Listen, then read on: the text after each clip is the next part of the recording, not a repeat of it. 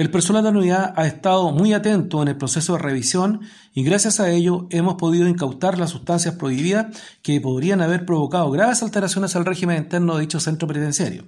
Tenemos que seguir alertas porque cada vez que se buscan más formas más ingeniosas para tratar de ingresar la sustancia ilícita a los recintos penitenciarios.